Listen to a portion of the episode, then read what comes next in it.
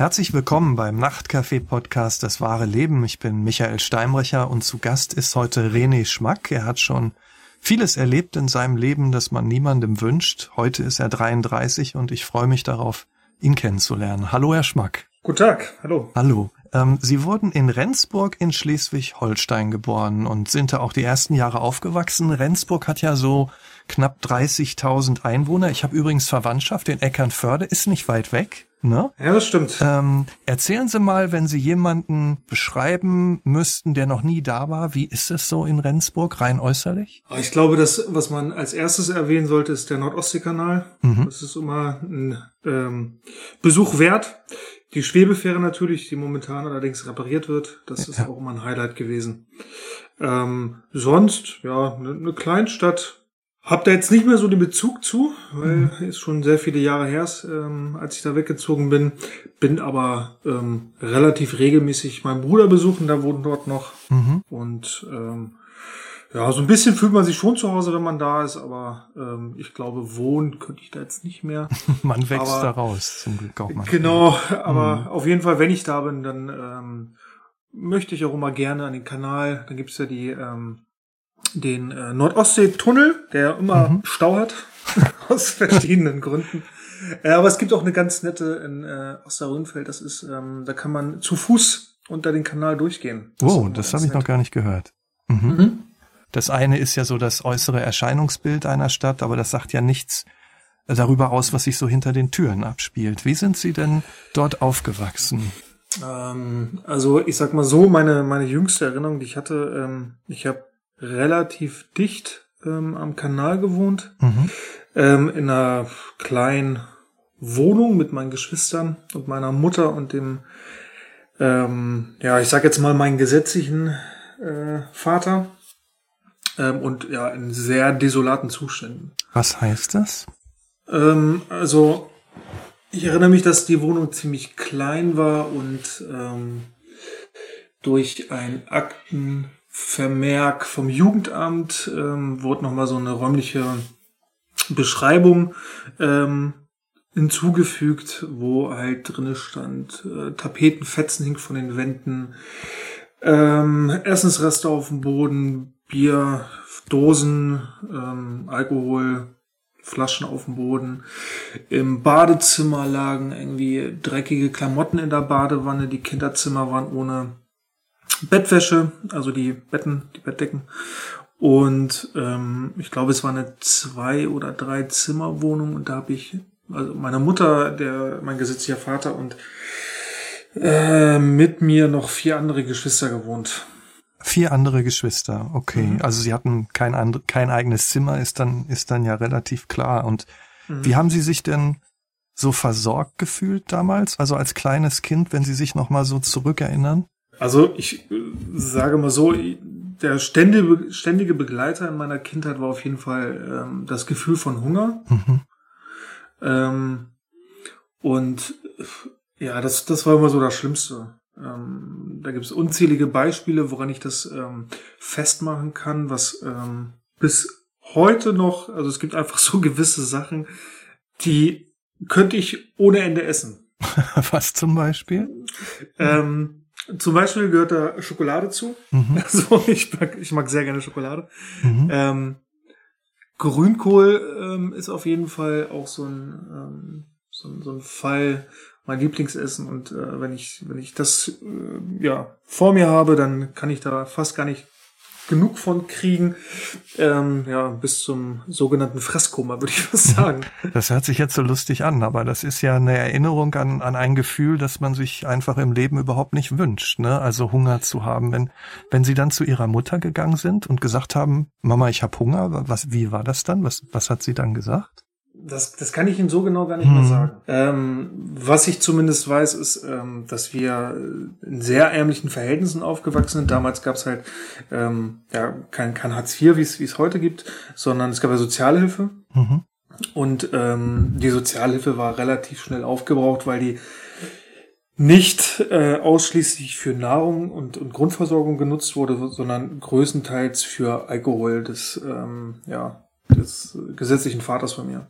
Also Ihr gesetzlicher Vater hat getrunken, viel getrunken? So exzessiv, hm. exzessiv. Hm. Und, und da schloss sich dann natürlich auch, wie es häufig ist, so die Gewalttätigkeit mit ein. Hm. Ähm, also an meiner Mutter und auch an meinen Geschwistern und an mir. Und ihre Mutter hat aber nicht getrunken. War sie dann noch so ein, so ein Stabilitätsanker oder, oder war sie das auch eher nicht für sie? Mm, also getrunken hat, hat meine Mutter nie mhm. wirklich. Ähm, so, ich würde sagen, das ganz Normale, mhm. wie man es irgendwie mal so macht. Aber ähm, ich erinnere mich nicht, dass sie so ein Alkoholproblem hatte. Ihr Problem war eher, dass sie ähm, loyaler den Partner gegenüber war statt den Kindern. Ähm, hm. So eine gewisse, so eine gewisse Co-Abhängigkeit würde ich fast sagen. Hm. Und das heißt, wenn, wenn ihr gesetzlicher Vater dann gewalttätig geworden ist, dann war da auch niemand da, um sie zu beschützen. Dann waren sie einfach mhm. ausgeliefert. Oder? naja, also ich, ich sag mal so, meine Mutter war sehr ambivalent in ihren, mhm. in ihren Handlungen und in ihren Aussagen. Das schwankte dann von, sie ging zum Jugendamt, hat berichtet, wie schlecht es doch zu Hause ist mit ihm, ähm, hat sich dann irgendwie kurzzeitig getrennt und war dann aber wieder mit ihm zusammen. Und eigentlich sollte man ja als, als Elternteil so in erster Linie sich darum kümmern, dass es den Kindern gut geht und sich irgendwie auch vor die Kinder stellen, wenn es zu solchen ähm, Situationen kommt. Das eine ist ja so, wie man das im, in der Rückschau sieht. Ne? Wie haben Sie das mhm. denn so als Kind gesehen, ihr, Ihre Beziehung zu Ihrer Mutter? War sie immer noch trotzdem die Mama, die Sie nun mal kannten und eine andere hatten Sie ja nun mal auch mhm. nicht? Mhm. Also wie war das damals? Na, ich sag mal so, ähm, wenn man sich anders kennt, ist es ja was Normales. Ne? Mhm. Und ähm, ich gehe davon aus, dass ich eine, eine, Bindung zu meiner Mutter hatte. So ist nun meine Mutter, wie Sie schon gesagt mhm. haben.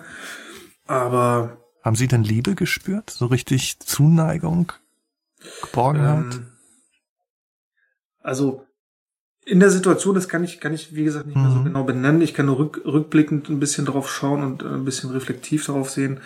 Ähm, es gab Momente, wo, wo sie sich, glaube ich, bemüht hat und das waren dann meistens so Momente und das ging auch meinen anderen Geschwistern so, wenn sie ähm, nicht so viele Kinder auf einmal hatte.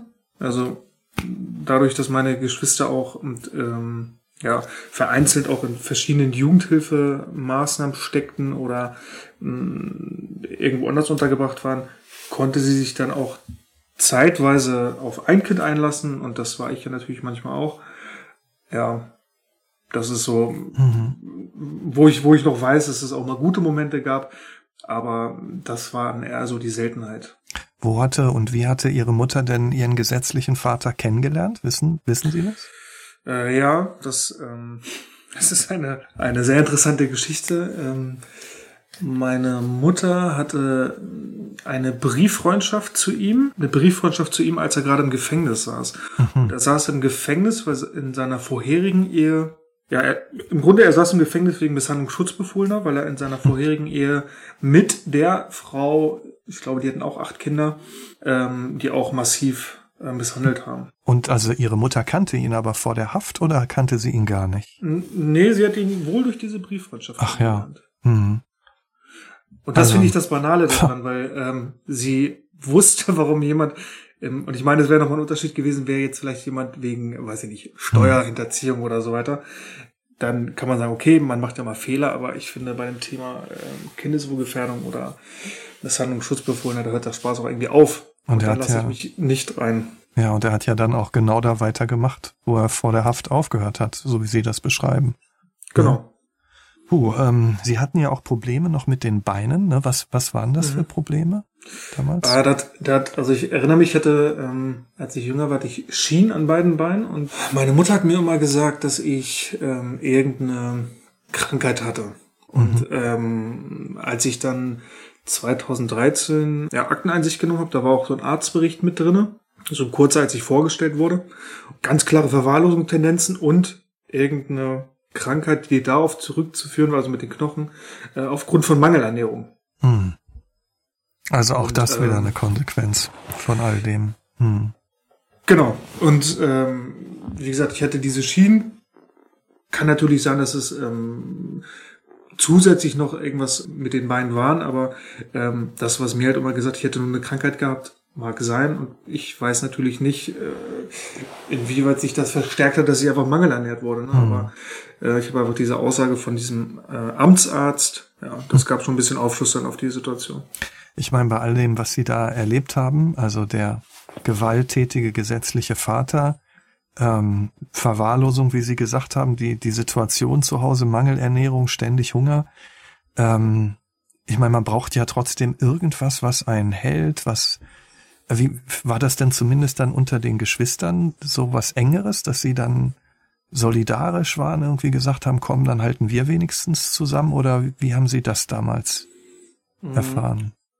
Ich glaube, also zwischenzeitlich waren wir äh, unter den Geschwistern sehr eng und loyal, mhm. natürlich, mhm. aber ich glaube, unterm Strich hat jeder geguckt, dass er irgendwie heil aus der Situation rauskommt. Hm.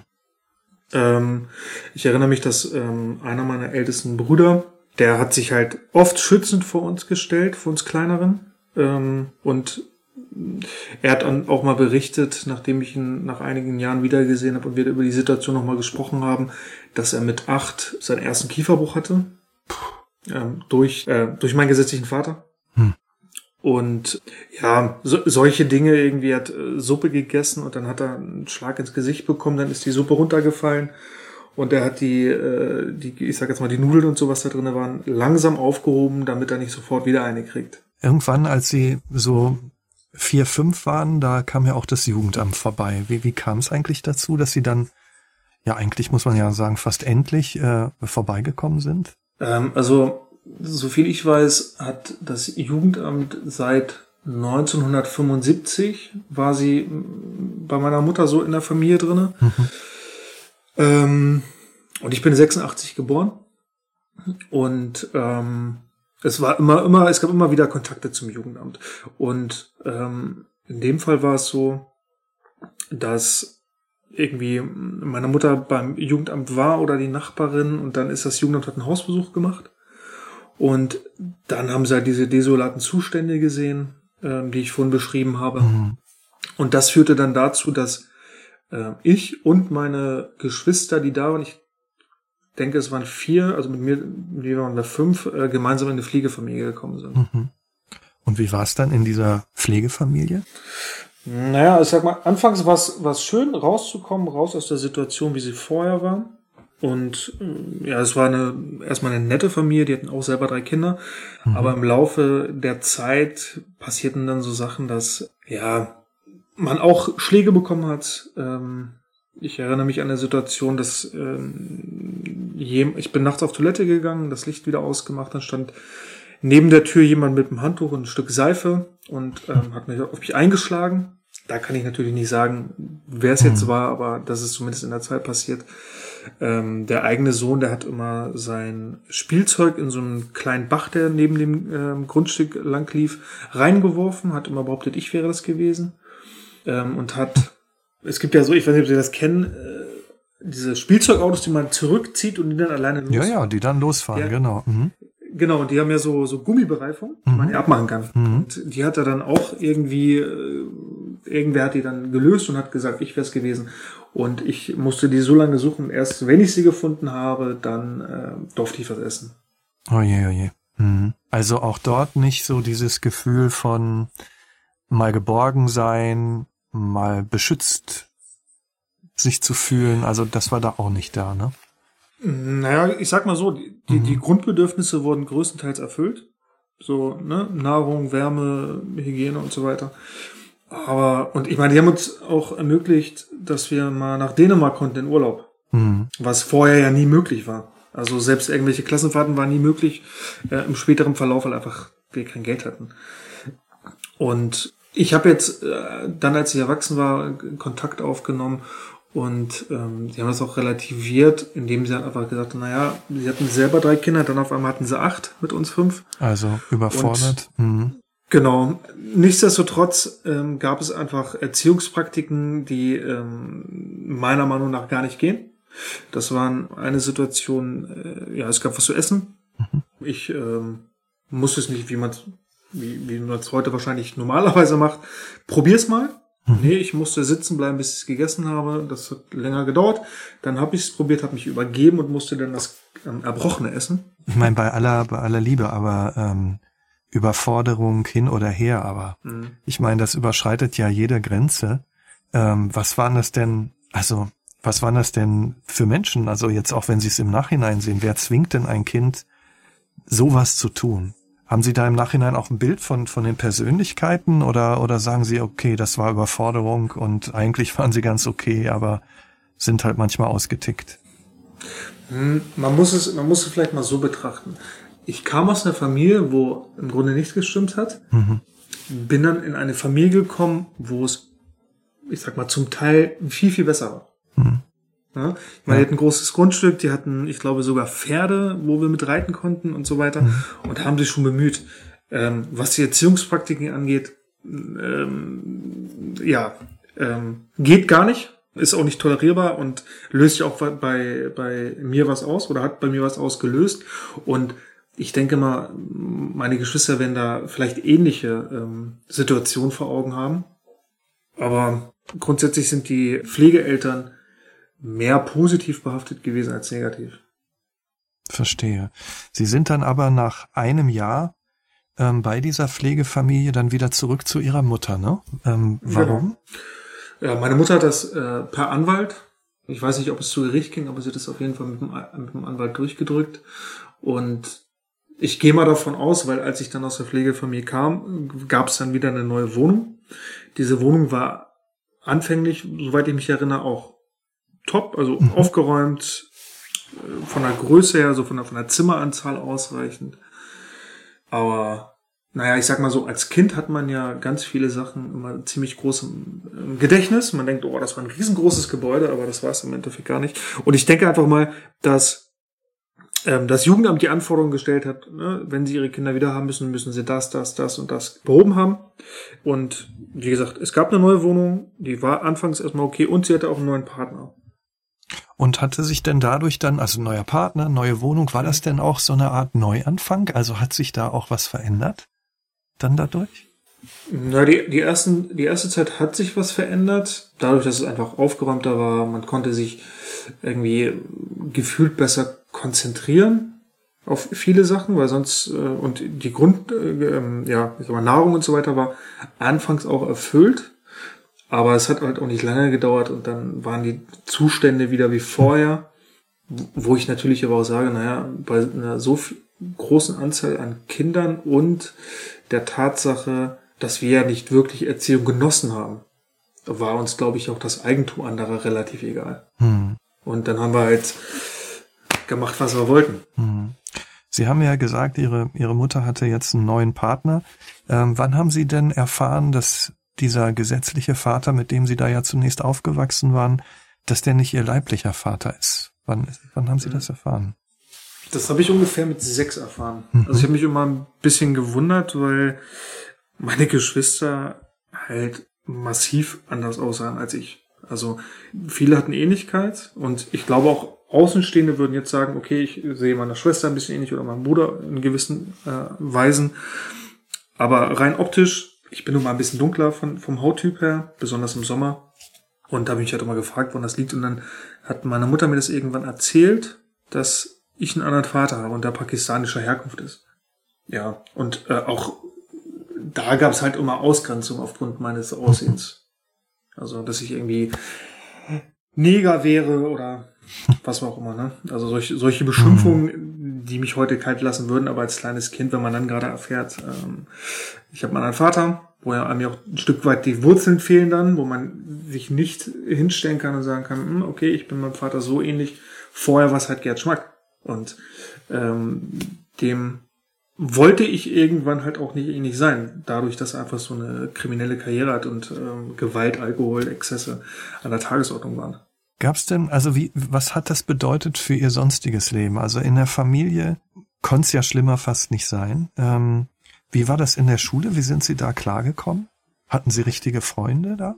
Mm, also in, in der Schule war es so, in der Grundschule zumindest, ähm, da habe ich dann ähm, ja, einen Freund gehabt, mhm. sozusagen mein bester Freund zu der damaligen Zeit. Und bei dem war ich wirklich, weiß ich nicht, fünf bis sechs Tage die Woche nach der Schule mit Übernachtung und das war so eine herzensgute Familie, also die Eltern, er war der einzige Sohn und für die war das vollkommen okay, dass ich da war und auch Geburtstagsgeschenke habe ich von denen bekommen und ja, natürlich Essen habe ich da bekommen. Also da haben Sie ja. eigentlich auch gesehen, was bei Ihnen alles fehlt, ne? Erstmal richtig, oder? Genau. So schön genau. das war. Mhm. Ja, und ja, der, der Freund von damals, der hat dann auch irgendwann angefangen, dass er immer mehr Frühstück in seiner Brotdose hatte, hat mir dann mal was abgegeben. Hm. Immerhin, also ähm, als sie dann so 10, 12 waren, also wenn man jetzt mal ihr Leben so weitergeht, hat sich denn dann irgendwas verbessert, dadurch, dass sie, keine Ahnung, einfach ein paar Jahre älter waren oder ist dieser Zustand einfach immer so geblieben, auch bis sie dann in die Pubertät gekommen sind? Ähm, also meine Mutter hat immer wieder wechselnde Partnerschaften gehabt, war teilweise auch mehrfach mit dem gleichen Mann verheiratet. Also muss sich vorstellen, sie war verheiratet, hat sich scheiden lassen, hatte dann zwischenzeitlich jemand anderen und ist dann wieder zu dem vorherigen zurück und hat ihn wieder geheiratet. Mhm. Und äh, da gab es dann auch einen Herren, der soweit erstmal einen vernünftigen äh, Eindruck machte. Der ist äh, seiner Arbeit nachgegangen, war auch mehr so ordnungsliebend, aber hat dann irgendwann auch angefangen, Alkohol zu trinken und gewalttätig zu werden. Und dieser Mann hatte einen äh, Arbeitskollegen und dieser Arbeitskollege war halt, ich würde mal sagen, irgendwann zählte er zur Freund der Familie und wie vorhin erwähnt, hatte ich ja immer diese Beinprobleme und hatte dann auch mhm. Schmerzen und dann musste ich eingecremt werden.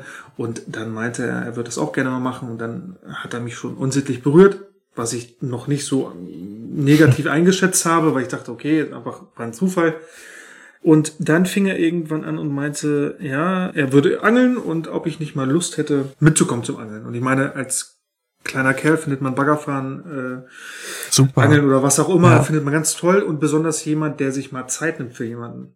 Hm. Es ging ne, mir und ich glaube auch meinen Geschwistern nicht immer darum, dass man irgendwas ganz Teures machen muss oder Materielles, sondern einfach jemand, der sich Zeit nimmt für einen. Und da meinte er, ich müsste dann halt bei ihm schlafen, weil man müsste ja früh aufstehen, war für mich auch logisch und nachvollziehbar.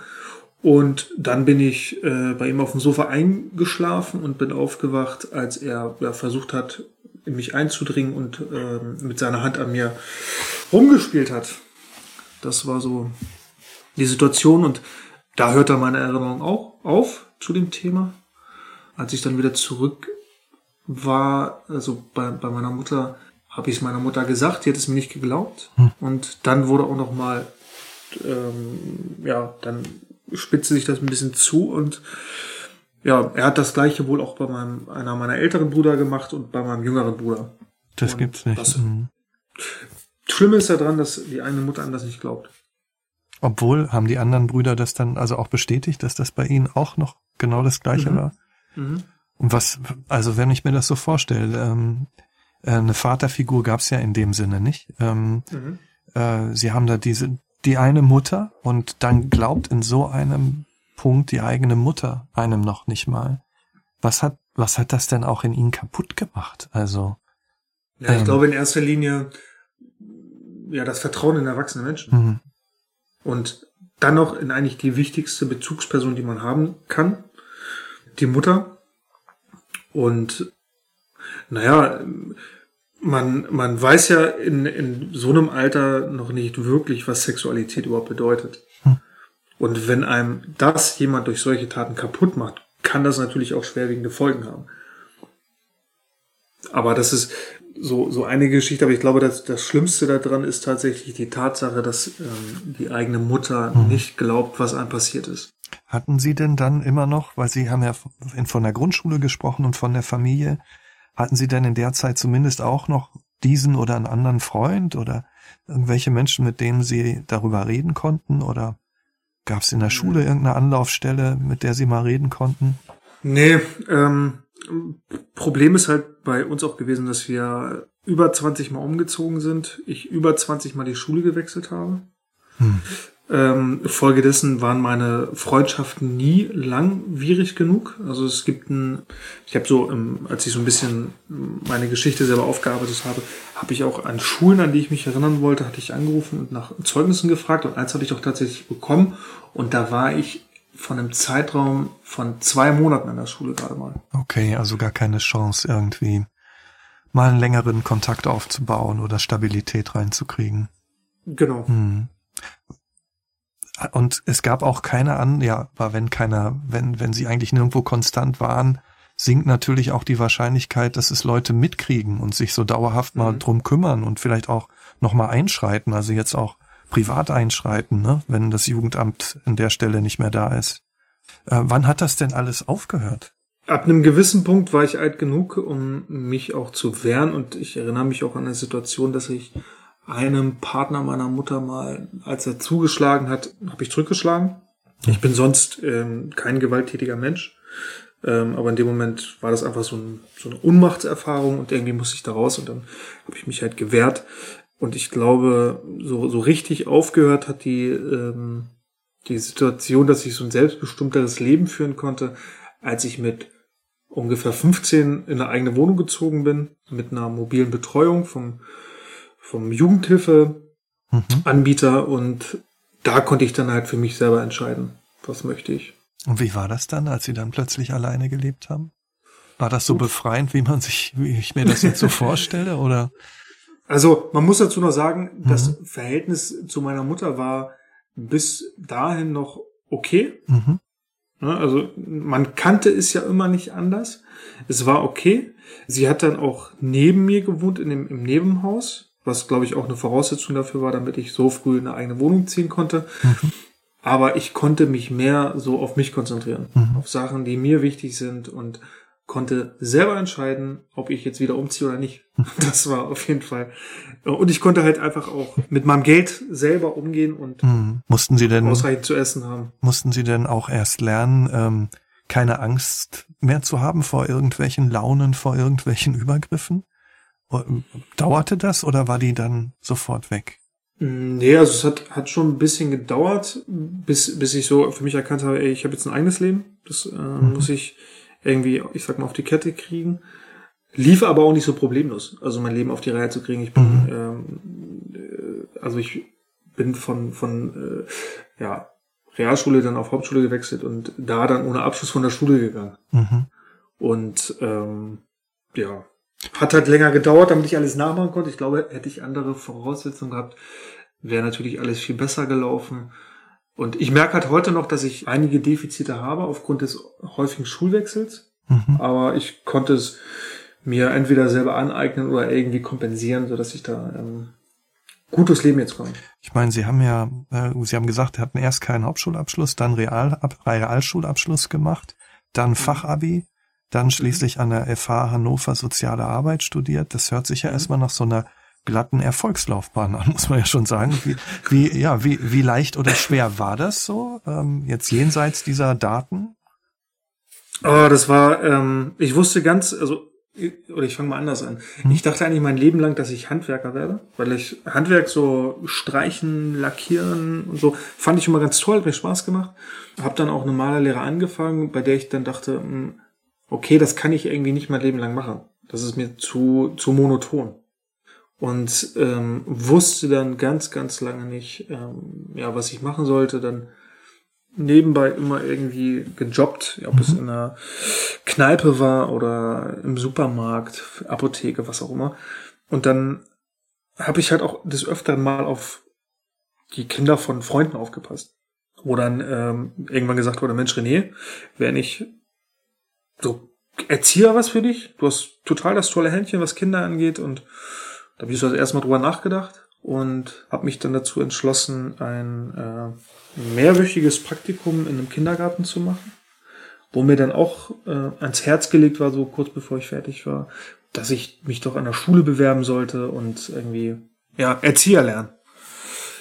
Und ja, das habe ich dann auch gemacht. Und ist das, ja, doch. ist das so eine Art Berufung? Würden Sie das sagen, nach all den Erlebnissen, die Sie gehabt haben? Erzieher hm. für Kinder auch da sein? Ähm, ich, also ich würde das, also es hat mir Spaß gemacht. So, mhm. ich habe auch so die erste Zeit im, im, in einer Kindertagesstätte gearbeitet. Und das war auch schön, weil ich meine, Kinder geben einen ganz viel zurück. Da muss man nur irgendwie einen Apfel besonders schälen können und schon ist man der tollste Typ auf dem Planeten. hab dann aber auch für mich gemerkt, okay, das ich kann den Kindern irgendwie nur helfen in der Zeit, in der ich sie betreue. Das ist nichts Langfristiges.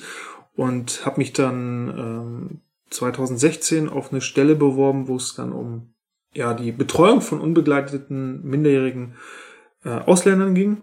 Mhm. Und ähm, ja, habe die Stelle auch bekommen und habe dann gewechselt und das hat mir sehr viel gebracht. Und ich habe dann einfach gemerkt, okay, das, die Arbeit macht mir echt Spaß und ähm, das möchte ich gerne. Und obwohl ich nach der Erzieherausbildung dachte, ich, äh, Studium kommt für mich nicht in Frage, habe ich dann äh, tatsächlich berufsbegleitend dann Sozialarbeit studiert. Mhm. Und auch dort konnte ich auch Teile meiner Geschichte, meiner Biografie so mit einbringen, dass ich ähm, gute Leistung erbringen konnte. Mhm.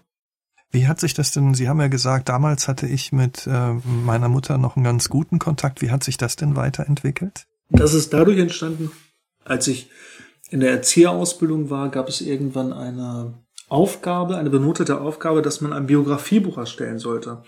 Selbstgestaltete Seiten mit Fotos, mit vielleicht Anekdoten aus der Kindheit und am Anfang dachte ich mir so, hm, okay, wie mache ich das jetzt am schlausten? Und habe halt gesehen, dass meine Klassenkameraden alle irgendwie Kinderfotos und von Urlauben und so weiter und dann habe ich mich einer Lehrerin anvertraut, die dann gesagt hat, also ich habe ihr gesagt, ich stehe vor dem Problem, ich habe gerade mal eine Geburtsurkunde von mir. Mehr habe ich, ich habe noch nicht mal mehr Zeugnisse. Und dann habe ich so ein bisschen die Geschichte erzählt und auch da, Gott sei Dank, eine ganz tolle Lehrerin, die ähm, in mir auch wohl mehr gesehen hat und gesagt hat, pass auf, dann mach doch einfach ein, ein Buch darüber über jetzt. Warum bist du der, der du bist? Das habe ich auch gemacht und dann kam bei mir so, so der Gedanke, okay, ich müsste vielleicht einfach tatsächlich mal mehr Informationen über meine Geschichte haben und nicht nur, was mir erzählt wurde. Weil, ne, mhm. so eine Wahrheit hat ja immer 360 Grad.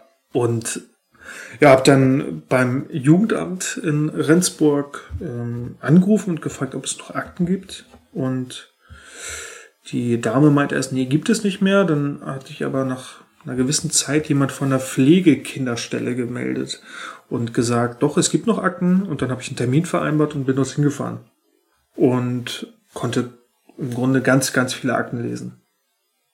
Und hat, Ihnen, hat Ihnen das gut getan? Also so mehr und mehr von diesen 360 Grad dann auch zu erfahren? Ähm, am Anfang war das natürlich richtig viel Information geballt, die ich auf einmal hatte. Ich hatte vorher immer nur so meine eigenen Bilder mhm. im Kopf, die natürlich auch getrübt sein können. Ja. Und als ich dann anfing, ähm, Sachen zu lesen, dann ging bei mir halt wie so ein innerer Film ab im Kopf. Ganz viele Situationen wurden wieder präsent. Ganz viele Situationen konnte ich wie vor meinem inneren Auge sehen. Ähm, und ich habe dann auch so den Drang äh, verspürt, ey, okay, jetzt habe ich damit angefangen und jetzt muss ich mich entscheiden. Möchte ich irgendwie mein Leben lang darunter leiden oder möchte ich das irgendwie als Stärke nutzen? Da ich schon im sozialpädagogischen Bereich bin, habe ich mich halt für das Zweite entschieden und habe dann auch meine Biografie als Stärke genutzt und habe unheimlich viel Information rauskriegen können durch A, natürlich diese Akten, aber auch durch eigene Recherche, bis auch dahin, dass ich meinen leiblichen Vater kennenlernen konnte. Mhm. Genau, und ähm, das, das Verhältnis zu meiner Mutter hat sich dann dadurch geändert, dass sie bis zu dem Tag, an dem ich, oder bis zu der Zeit, bis ich die Akten gelesen habe und sie da irgendwie auch Wind von bekommen, sich noch vor mir hinstellt und sagt, ja, ich habe gehört, du warst äh, in Rendsburg und wolltest Akten, die Akten lesen, die gibt's ja nicht mehr, sonst hättest du gewusst, dass ich die Wahrheit sage. Das war halt der Geburtstag von meinem Neffen und da habe ich mich halt ähm, zurückgehalten, bevor ich ja ausgerastet wäre wahrscheinlich. Hm. Und was, was war dann die Konsequenz für Sie? Sie hat einen Brief von mir bekommen, mhm. in dem ich in den Briefkasten gesteckt habe, wo ich einfach klar gesagt habe, pass auf, ich weiß einfach alles. Und es ist okay, wenn man, wenn man nicht so viel finanzielle Mittel hat im Leben, aber es ist nicht okay, dass man ähm, seinem Kind oder seinen Kindern vortäuscht, das Leben wäre toll gewesen, erzählte immer, dass sie irgendwie als Altenpflegerin gearbeitet hat, sie hat irgendwie, ähm, das höchste der Gefühle war, glaube ich, Zeitung austragen. Also hat nie, hat keine Ausbildung gemacht, hat nicht gearbeitet. Wenn, wenn sie mal so eine Arbeitsmaßnahme machen musste vom Arbeitsamt, waren die von kurzer Dauer. Und seitdem, seit dem Tag, das ist jetzt auch schon sieben Jahre her, seit dem Tag habe ich absolut keinen Kontakt mehr zu ihr, möchte ich auch gar nicht. Und das tut Ihnen auch gut, höre ich raus. Ne? Das, das, tut mir gut, ja. Sie haben jetzt gerade so in so einem Nebensatz gesagt, ich habe dann auch noch meinen, meinen leiblichen Vater durch eine Recherche kennengelernt. Ich meine, das ist ja auch noch wieder ein großes Kapitel, sowas, sowas äh, dann nochmal für sich neu zu entdecken und, und neu zu erforschen. Erzählen Sie mal darüber, wie, wie haben Sie das denn gemacht?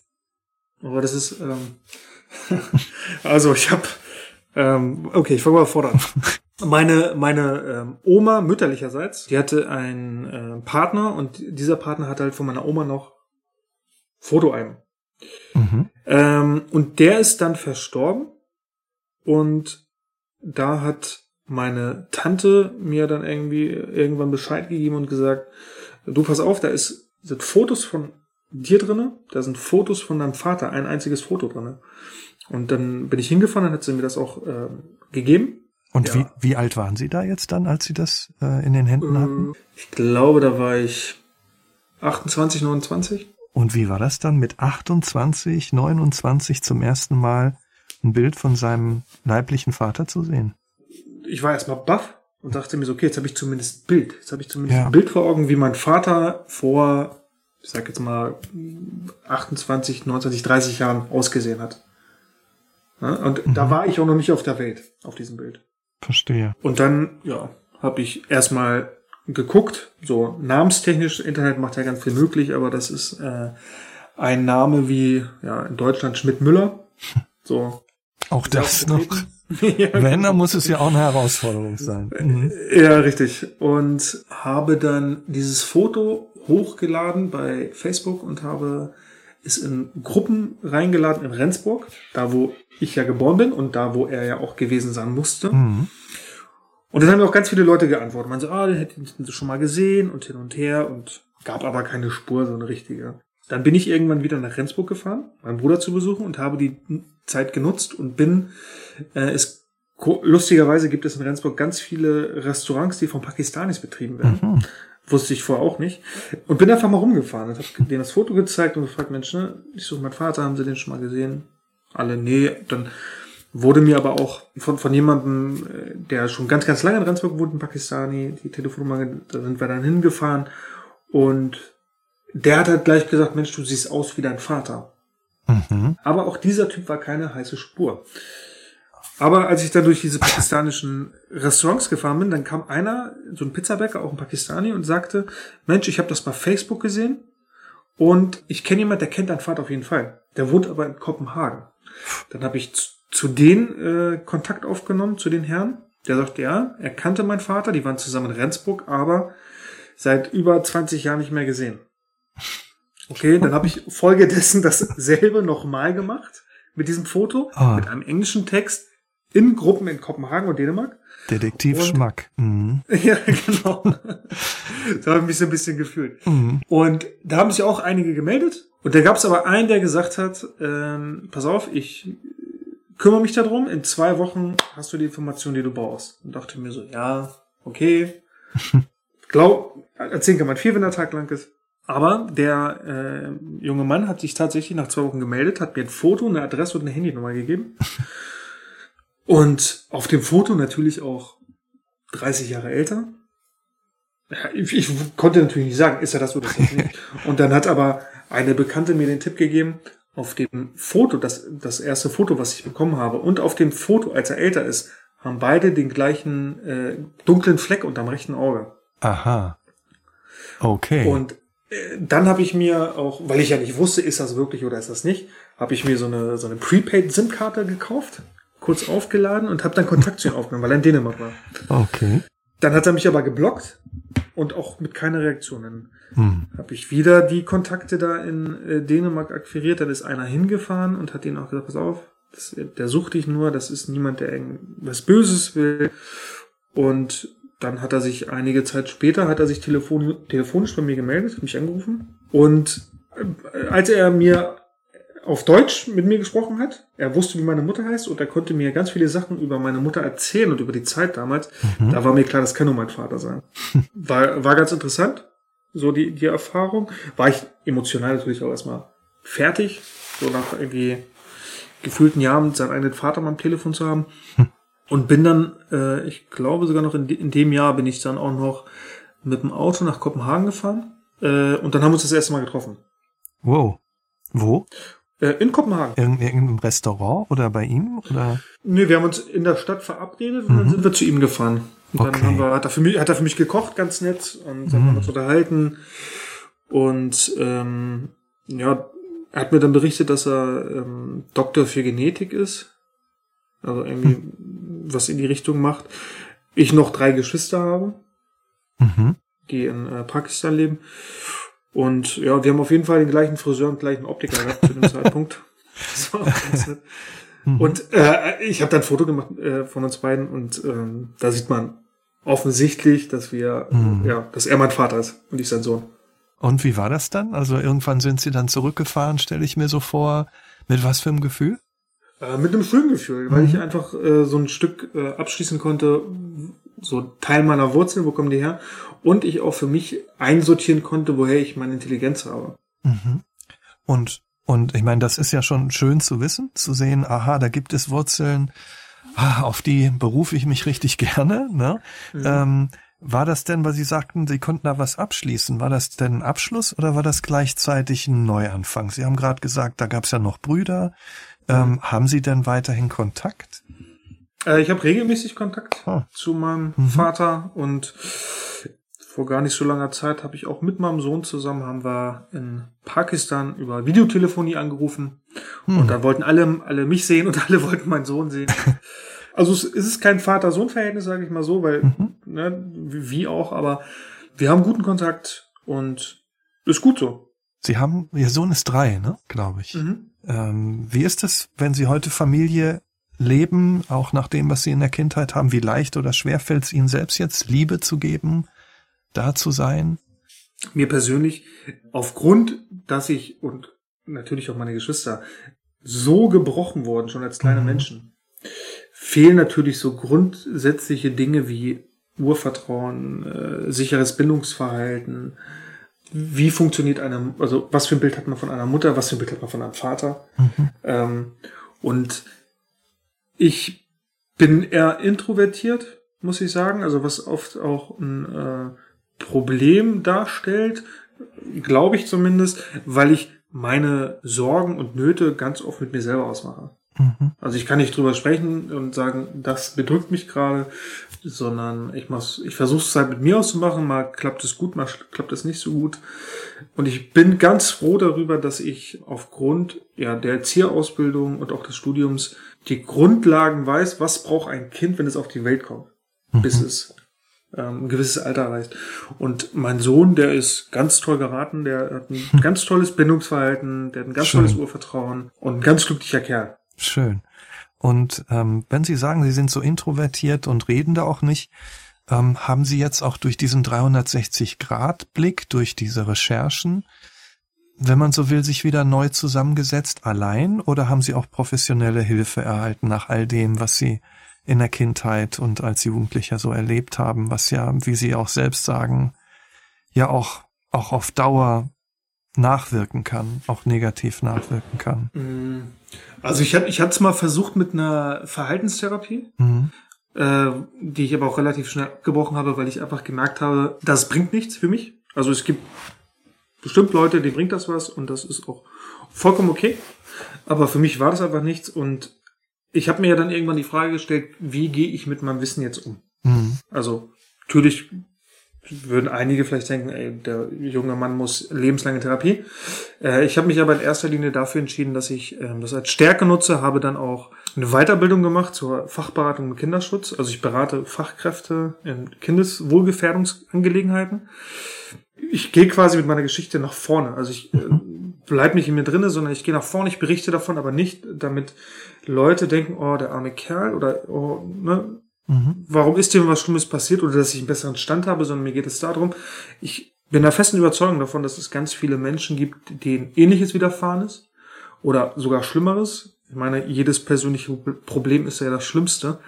Und denen einfach auch zu sagen, Mensch, wir können nichts dafür, wo wir herkommen, aber wir können in ganz vielen Bereichen unseres Lebens selber entscheiden, welche Richtung wir gehen wollen. Mhm. Und dadurch ähm, konnte ich, glaube ich, ganz viel auch kompensieren. Mhm. Also ich kann mein Wissen teilen, so dass auch, also ich, ich referiere beispielsweise an Berufsschulen mhm. und mich danach ja, Schüler ansprechen oder, oder privat nochmal Kontakt aufnehmen und mich fragen, hm, also mir ist auch sowas passiert mit dem, mit dem Missbrauch oder ich wurde geschlagen und ich weiß nicht, was ich machen soll. Haben Sie da einen Tipp für mich? Und allein das, das ist schon hm. ganz toll für mich, weil ich einfach jemandem sagen kann, ja, das und das kannst du machen. Was würden Sie denn sagen? Was soll man machen? Also ich würde sagen, ähm, wenn man äh, ähnliche Situationen wie ich erlebt hat, muss man sich, glaube ich, überlegen, brauche ich Hilfe oder nicht? Mhm. Und die Hilfe muss nicht immer ein Psychologe sein. Mhm. Also es ähm, reicht auch, wenn man vielleicht mit jemandem spricht, der ähnliches ähm, erfahren hat, um einfach ähm, ja ich, Taktiken zu entwickeln, wie man damit umzugehen hat. Wenn es um, um sexueller Missbrauch oder sowas geht, würde ich immer raten, den oder diejenige anzuzeigen. Weil da haben sich auch glücklicherweise die Verjährungsfristen geändert. Ich habe beispielsweise 2015 habe ich das aus meiner Kindheit angezeigt. Und 2017 gab es die Gerichtsverhandlung, die ich gewonnen habe, wo er zwei Jahre Gefängnis auf ein Jahr Bewährung bekommen hat und eine Geldstrafe zu zahlen an mich. Da sagen ganz viele, oh, das ist ja viel zu wenig. Ja, aber wenn man überlegt, das ist fast 20 Jahre her gewesen, dann ist das eine Menge. Mhm. Er hat auch freigesprochen werden können. Und wenn Sie jetzt so auf alles zurückschauen, ich meine, man, ich habe so rausgehört, die Liebe zu Ihrem Sohn, ähm, was, was ist Ihnen heute wichtig im Leben? Ich sehe mittlerweile tatsächlich so das Thema Kinderschutz und ähm, so als mein, mein Steckenpferd, als, als meine Lebensaufgabe vielleicht auch. Und ja, wichtig ist, glaube ich, für mich persönlich, dass einfach dieses Thema nicht tabuisiert wird. Mhm. Weil ganz viele trauen sich natürlich auch nicht, weil sie Angst haben vor den Konsequenzen, was passiert. Wie stehen sie beim Arbeitgeber da oder wie die Partnerin, die da vielleicht gar nichts drüber weiß. Ich stand auch vor der Aufgabe, als ich 18 war oder knapp 18 meine erste Beziehung hatte. Da habe ich natürlich auch nicht davon erzählt. Mhm. Also da ist man ja selber, das ist ja so ein schambehaftetes Thema und da möchte man auch nicht gleich mit jedem drüber sprechen. Aber irgendwann, glaube ich, kommt der Punkt, wo man sich die Frage stellen sollte, was möchte ich unternehmen und was nicht. Und mein, mein nächstes Ziel ist auf jeden Fall, ähm, wenn ja das jetzt mit, mit, ich sag mal, mit Corona alles ein bisschen vorbei ist, äh, vielleicht im nächsten Jahr, dass ich ähm, zu meinem gesetzlichen Vater fahre, der lebt noch, da habe ich, ähm, also da weiß ich auch, wo er wohnt, und werde ihm einfach mal sagen, dass ich nicht sein Sohn bin. Mhm. Das brauche ich, um damit abzuschließen. Mhm. Vielen Dank, Herr Schmack, ähm, auch dafür, dass Sie auch heute ja zu dieser Enttabuisierung, die Sie sich ja wünschen, ganz sicher beigetragen haben. Danke auch für die Offenheit und alles Gute bei Ihrem weiteren Weg und auch für Sie und Ihre Familie. Vielen Dank. Und danke auch an alle fürs Zuhören. Abonnieren Sie gerne diesen Nachtcafé-Podcast. Alle 14 Tage gibt's ein neues Gespräch mit einem Gast aus dem wahren Leben. Ich bin Michael Steinbrecher. Wir hören uns.